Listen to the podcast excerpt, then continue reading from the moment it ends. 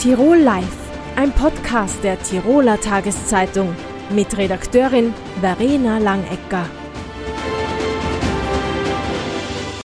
Für die meisten wird der Urlaub wahrscheinlich ein Highlight gewesen sein, doch so mancher wird vielleicht auch nicht zufrieden gewesen sein. Herzlich willkommen, Julia Stephan, Juristin beim ÖRMTC Tirol.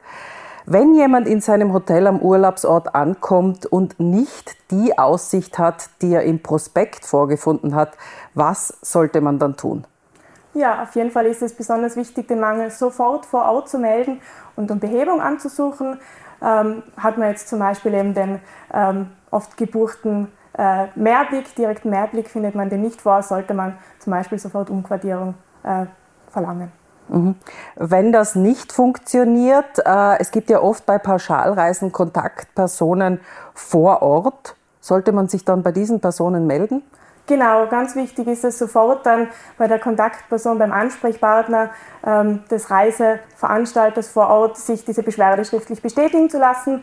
Ähm, das ist wichtig eben vor allem auch für die Beweissicherung. Darüber hinaus sollte man die Mängel unbedingt äh, genauestens per Foto dokumentieren. Wichtig zum Beispiel, wenn es um Baulärm geht, ist, dass man auch Videos macht oder wenn jetzt in der Unterkunft andere Reiseteilnehmer sind, die quasi als Leidensgenossen, die ähnlichen, von ähnlichen Mängeln betroffen sind, könnte man da zum Beispiel Kontaktdaten austauschen, einfach um danach sich dann gegenseitig auch als Zeuge so quasi zu dienen.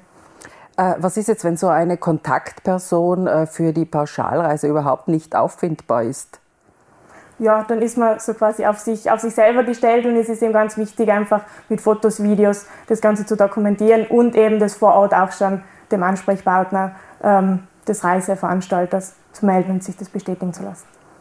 Äh, wenn jetzt das äh, alles geschehen ist, äh, nimmt es dann sofort seinen Lauf oder müssen die unzufriedenen Reisenden noch etwas machen, wenn sie zurückkommen von ihrer Reise? Ja, so ist es. Also vor, äh, entweder ähm, beendet man die Reise noch so, wie sie, sie man angefangen hat, könnte aber auch sein bei ganz erheblichen Mängeln, dass es äh, notwendig ist, die Reise abzubrechen in jedem Fall, ob man jetzt die Reise beendet hat oder schon äh, vorzeitig heimgekommen ist, ist es wichtig, dann sofort zum Reiseveranstalter ähm, zu gehen. Oft ist es auch, wenn man es vor Ort äh, beim Reisebüro gebucht hat, unterstützt dann auch das Reisebüro und dort muss man dann seine Ansprüche dann geltend machen. Geltend machen kann man in Preisminderung, da gibt es ähm, dann bestimmte Tabellen, äh, auf die man zurückgreifen kann und dem wichtig ist, dass man das dann so schnell wie möglich einreicht. Was ist denn jetzt ein, ein, ein, starker Mängel oder ein großer Mängel und was ist ein kleiner Mängel? Da gibt es ja wahrscheinlich dann unterschiedliche Rückerstattungen. Genau, ich habe da ein paar Beispiele mitgebracht. Ähm, es geht da schon immer um die, um die Erheblichkeit, um das einzuschätzen, ob das ob jetzt bei Ungeziefer zum Beispiel sagt eben äh, eine Tabelle aus, dass es eben, da gibt es einen Spielraum zwischen 10 und 50 Prozent, kann man da zurückverlangen. Man, man, muss sich da natürlich auch die örtlichen Gegebenheiten anschauen. Wenn jetzt in einem südlichen Land ein paar Ameisen herumkrabbeln, heißt das jetzt nur nicht, dass man da äh, einen großen Preisminderungsanspruch hat, aber eben, da gibt es einen, einen, einen, einen gewissen Spielraum. Mhm. Ähm, wann kann man diese Mängel denn eigentlich überhaupt einreichen? Funktioniert das nur, wenn man eine Pauschalreise gebucht hat oder auch, wenn man sich selbst den Flug bucht und auf, äh, keine Ahnung, booking.com ein Hotel sucht? Ja, also einfacher ist es natürlich schon, wenn man eine Pauschalreise gebucht hat, gerade weil Sie Booking.com ansprechen und eben weitere Online-Plattformen, ist immer wieder das Problem, das sehen wir auch in der Beratungspraxis häufig, dass Booking.com nur als Vermittler ähm, neuer Vermittler fungiert und dass äh, man dann wirklich den Unterkunftgeber direkt kontaktieren muss für seine Ansprüche. Und oft ist es dann so, dass der entweder gar nicht erreichbar ist und eine weitere Schwierigkeit, die dazu kommt, ist, dass dann unter Umständen ausländisches Recht gilt. Ganz grundsätzlich, wenn man denjenigen dann wirklich erreicht, kann man aber im Rahmen des Gewährleistungsrechts versuchen, trotzdem Ansprüche geltend zu machen, was natürlich in der Praxis nicht immer einfach ist. Wenn ich jetzt schon so ein Pech habe, dass der Urlaub nicht so richtig super abläuft, wie lange dauert es denn dann, bis ich im Idealfall äh, Geld zurückbekomme? Ja, das ist schwierig zu sagen. Kann man jetzt, kann man jetzt schwieriger eine pauschale Aussage machen. Hängt davon ab von der Bereitschaft ähm, des, des Reiseanbieters. Eben bei Pauschalreisen äh, geht es meistens schneller. Ähm, Im Idealfall findet man dann eine außergerichtliche Einigung eben anhand der im Frankfurter Tabelle und der, der Wiener Liste, die sind im Rechtsprechungs, äh, zur Rechtsprechung über, Rechtsprechungsüberblick, wo man eben ähm, bestimmte Prozentsätze sieht. Ähm, wenn man kann, äh, keine außergerichtliche Einigung treffen kann, müsste man das Ganze dann gerichtlich durchsetzen und da ist der Zeitraum dann offen so quasi. Aber, aber gibt es irgendwelche Fristen, keine Ahnung, drei Monate bis, ja klar, wenn es vor Gericht geht, wahrscheinlich Ende nie, aber wenn also Einreichungsfristen gibt es auf jeden Fall, so für Gewährleistungsansprüche und alles, was die Preisminderung angeht, eben spätestens zwei Jahre nach Rückkehr des Urlaubs und Schadenersatzansprüche sind eben drei Jahre ab Kenntnis des Schadens und des und des Schädigers. Wir raten aber natürlich immer, Ansprüche so schnell wie möglich geltend zu machen, einfach um auch nicht in Beweisnotstand zu kommen. Frau Stephan, vielen Dank für das Gespräch. Danke für die Einladung. Herzlich willkommen, Veronika Rom-Erhardt, Leiterin des Tierschutzvereins Tirol. Das Tierheim platzt aus allen Nähten. Äh, wie kommt das eigentlich? Kaufen sich die Menschen zu viele Hunde und Katzen, die sie dann doch nicht wollen? Ja, ich denke, der Punkt ist, dass viele Menschen sich Haustiere äh, anschaffen, ohne wirklich zu wissen, was auf sie zukommt. Haustiere sind Familienmitglieder, die neudeutsch 24-7 betreut werden wollen, auch in der Urlaubszeit betreut werden wollen. Und ich glaube, dass viele Menschen das unterschätzen. Und wenn dann die erste Euphorie vorbei ist, die so eine Tier, ein neues äh, Tier zu Hause auslöst und die Realität des Alltags kommt, dann werden die Tiere oft lästig und wollen abgegeben werden. Kann man jedes Tier bei euch abgeben oder muss es da wirklich einen bestimmten Grund, also einen schwerwiegenden Grund geben? Nein, wir sind jetzt nicht da, um jetzt zu urteilen, ob jemand äh, ein Recht hat, sein Tier abzugeben oder nicht. Das ist nicht unser Ansatz. Äh, ob wir Tiere aufnehmen oder nicht, hängt einzig und allein von der Kapazität ab. Ob wir Platz und Möglichkeit haben und ob das Tier, was äh, abgegeben werden soll, in irgendeiner Form in unsere Tiergruppen passt und wir es aufnehmen können. Es gibt vier Tierheime aktuell in Tirol. Welche Tiere kommen denn zu euch? Äh, nur spezielle oder dürfen alle Rassen kommen? Ähm, die Tierheime, die vier, die wir haben, haben unterschiedliche Schwerpunkte. In Schwarz beispielsweise ist es ausschließlich ein Katzenheim. In Wörgl ist es ein kleines, feines Tierheim, die äh, Katzen, ähm, Hunde aufnehmen, äh, vereinzelt Kleintiere, aber keine Wildtiere. Und in Reute ist auch platzmäßig sehr beengt. Da sind in erster Linie Hunde und Katzen.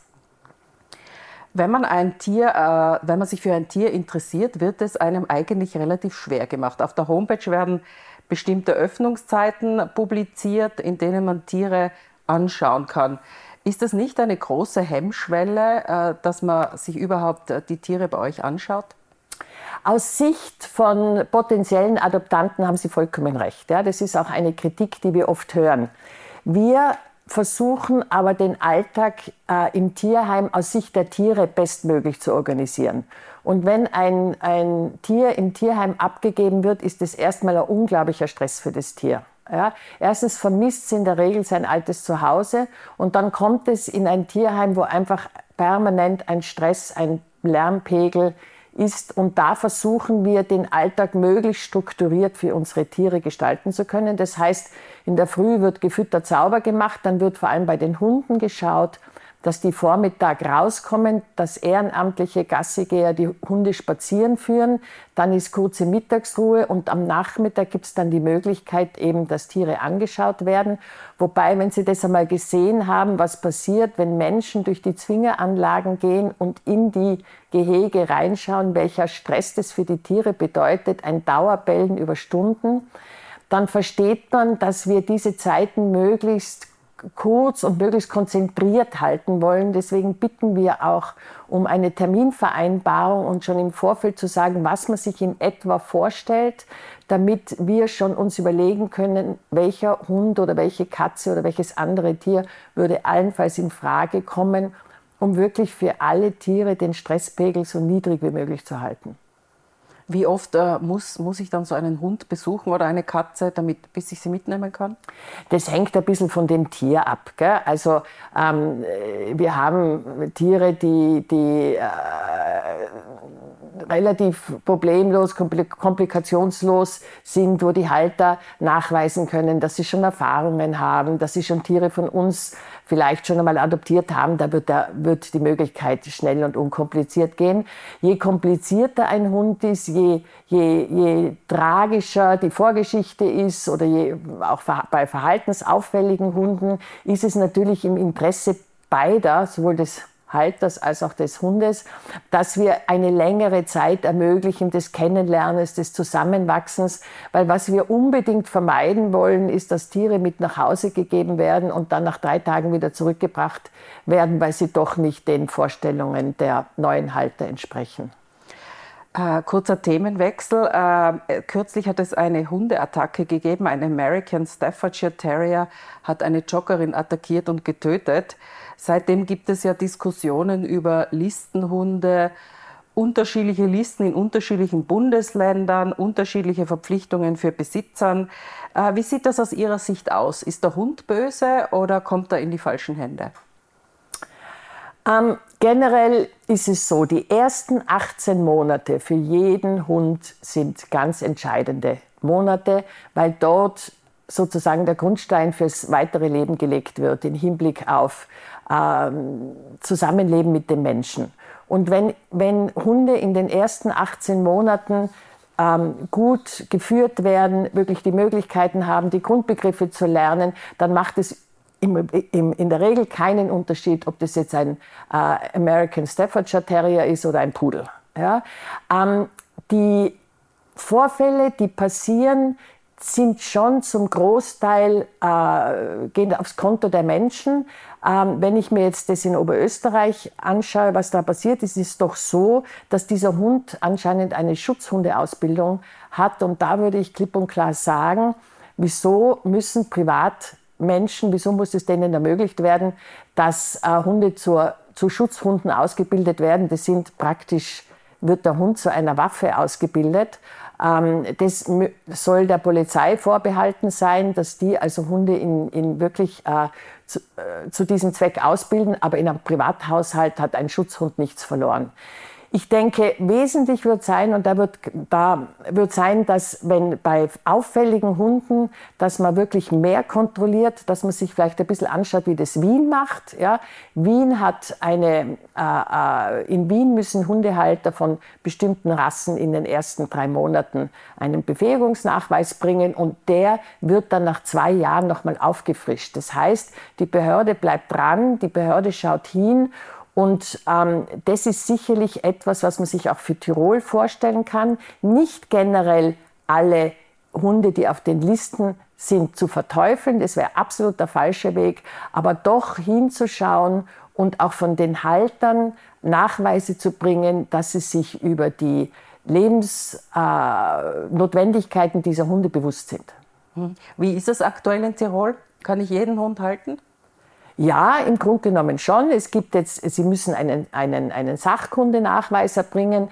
Das kann man aber mittlerweile auch schon online machen, indem man da also ein, ein, ein, ein Buch durcharbeitet online und das ist sicher zu wenig. Das ist sicher zu wenig. Also wir plädieren selbstverständlich dafür, dass jeder, der sich erstmalig einen Hund, Hund holt oder einen Hund äh, haben will, sich wirklich auch ähm, einen Art Hundeführerschein absolvieren sollte. Ich brauche den fürs Fahrradfahren, ich brauche den fürs Mopedfahren. Ähm, nur beim Hund geht man davon aus, äh, dass das den Menschen in die Wiege gelegt ist, wie man mit einem Hund umgeht. Und das ist leider überhaupt nicht so. Mhm. Jetzt wird ein neues Hunde- und Wildtierhaus eröffnet äh, im Mentelberg. Äh, welche Wildtiere werden denn äh, im Tierheim eigentlich abgegeben und wie viele Hunde sollen dort Platz finden? Also vielleicht zum Wildtierhaus. Ja, Wildtiere, das ist immer saisonabhängig, jahreszeitabhängig. Ähm, Im Frühjahr, Sommer sind es die Vögel, die unser, unser, unsere Wildtierabteilung bevölkern in erster Linie. Dann Tierbabys wie Eichkätzchen, Marderbabys, Siebenschläferbabys. Gegen den Herbst werden es dann eher die Igel. Derzeit ähm, sind schon 200 Igel bei uns eingezogen äh, ins neue Wildtierhaus, um dort zu überwintern. Ähm, Im Hundehaus ist es so, das Hundehaus ist konzipiert für zwischen 30 und 40 Hunden. Das Schöne und das Tolle an dem Hundehaus ist, dass wir die Hunde in Gruppen halten werden, so dass möglich ist. Nicht jeder Hund wird in einer Gruppe leben können, weil es viele einfach nicht können. Ähm, aber die Idee ist natürlich, möglichst viele in die Gruppe zu bekommen und damit ist die Hundehaltung absolut tierschutzgerecht erstmalig bei uns und das freut uns natürlich unglaublich. Frau Rom-Erhardt, was würden Sie sich denn wünschen im Umgang mit Tieren? Äh, sollen weniger Tiere aus Tötungsstationen geholt werden? Immer wieder liest man ja im Internet, bitte rettet dieses Tier aus, keine Ahnung, Hausnummer Rumänien. Sollen noch mehr Katzen kastriert werden? Gibt es irgendwie äh, einen Weg raus quasi, dass es nicht mehr so viele arme Tiere gibt, die im Tierheim darauf warten, dass sie adoptiert werden? Nun, zu den Katzen ein klipp und klar eindeutiges Ja. Diese Katzenkastration ist das Um und Auf. Die einzige Möglichkeit, Katzenleid zu verhindern, ist, dass die Katzen, so wie es in, Öst äh, wie es in Tirol vorgeschrieben ist, kastriert werden. Da kann man gar nichts anderes dazu sagen.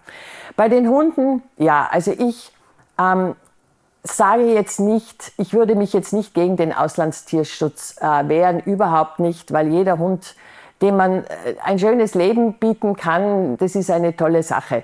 Was man äh, im Hinterkopf haben muss, wenn man sich, wenn Hunde aus dem Ausland sind, auch wenn sie über Organisationen kommen, ist, dass man eigentlich die Katze im Sack bekommt. Ja? Die Hunde werden beschrieben, so wie sie sich halt in einer Tötungsstation oder in einem, einem Großtierheim in den Ländern zeigen, aber das heißt in der Regel nicht, dass das der wahre Charakter der Hunde ist. Und man, man muss wissen, wenn man sich einen Hund aus dem Ausland holt, dann kann das einfach auch bedeuten, dass man viel Arbeit, viel Zeit, viel Erziehung in diesen Hund investieren muss. Und wenn einem das bewusst ist, äh, dann, dann steht dem nichts äh, im Wege.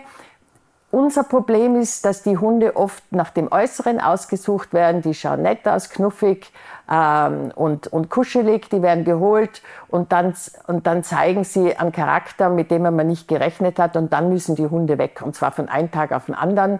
Dann haben sie geknot, dann haben sie gebissen, dann haben sie geschnappt und das stellt uns oft vor unlösbare Probleme. Also damit sind wir dann wieder beim Hundeführerschein, genau, dass die Menschen genau. sich besser geht, auskennen. Genau, es geht immer darum, dass man äh, sich wirklich im Klaren sein muss, bevor man sich einen Hund holt, dass man sich ein Familienmitglied ins Haus holt, ja, der sieben Tage die Woche einfach bei einem ist und einfach Ansprüche hat und geliebt werden will und umsorgt werden will. Und der kann krank sein, der kann in die Pubertät kommen, der kann schwierig sein. Ja, das ist ja bei jedem Familienmitglied, das ist es so, ja, dass man damit leben muss. Und wenn man bereit ist, sich dieser Herausforderung zu stellen, gibt es nichts Schöneres, als sich einen Hund aus dem Tierschutz zu holen. Ich spreche aus Erfahrung, ich habe selber vier. Und ich, es ist oft Arbeit, es ist oft eine Herausforderung, aber es ist, man kriegt so wahnsinnig viel zurück und das aus meiner Sicht macht das ganz, ganz viel wett. Frau Rom-Erhardt, vielen Dank für das Gespräch. Dankeschön. Tirol Live, ein Podcast der Tiroler Tageszeitung. Das Video dazu sehen Sie auf tt.com.